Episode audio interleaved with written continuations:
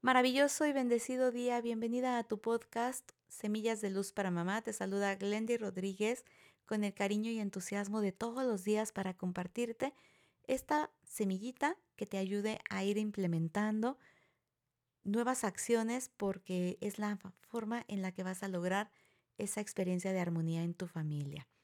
Estamos en la miniserie conociéndome a través del enneagrama y hemos llegado al eneatipo número 8 nos falta el 9 y terminamos para hacer la integración. Te sigo recordando que vayas tomando nota de con cuáles características te estás identificando más, cuáles son sus principales retos, para que de esta forma tú busques la ayuda pertinente si esta es la herramienta de autoconocimiento que te hace sentido y a través de la cual tú quieres mejorar tus relaciones interpersonales y tu vida en general. Entonces, el número 8 es el colaborador. ¿Cómo es la persona colaboradora?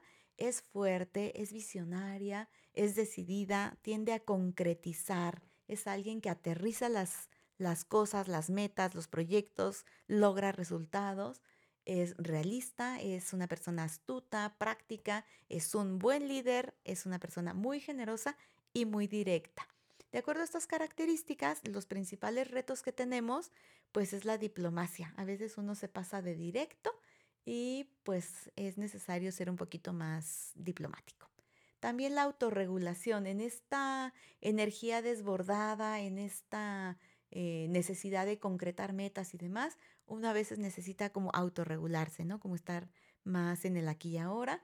Y también de manera así como muy mm, relacionada con el reto número uno, la asertividad. Aprender a comunicar de una forma mm, mucho más táctica. ¿Ok? Entonces, bueno, yo te sugiero que vayas tomando nota para que pasado mañana que hagamos la integración, tú tengas esta información más fresca y puedas ver cómo implementarla. Te saluda Glendy Rodríguez del Círculo de Mamás en Armonía. Bienvenida a esta comunidad si es la primera vez que, que escuchas nuestro podcast.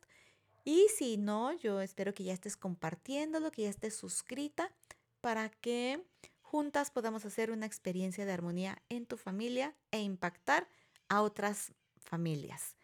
Nos escuchamos mañana y te mando muchos abrazos, que tengas un bendecido día. Hasta pronto.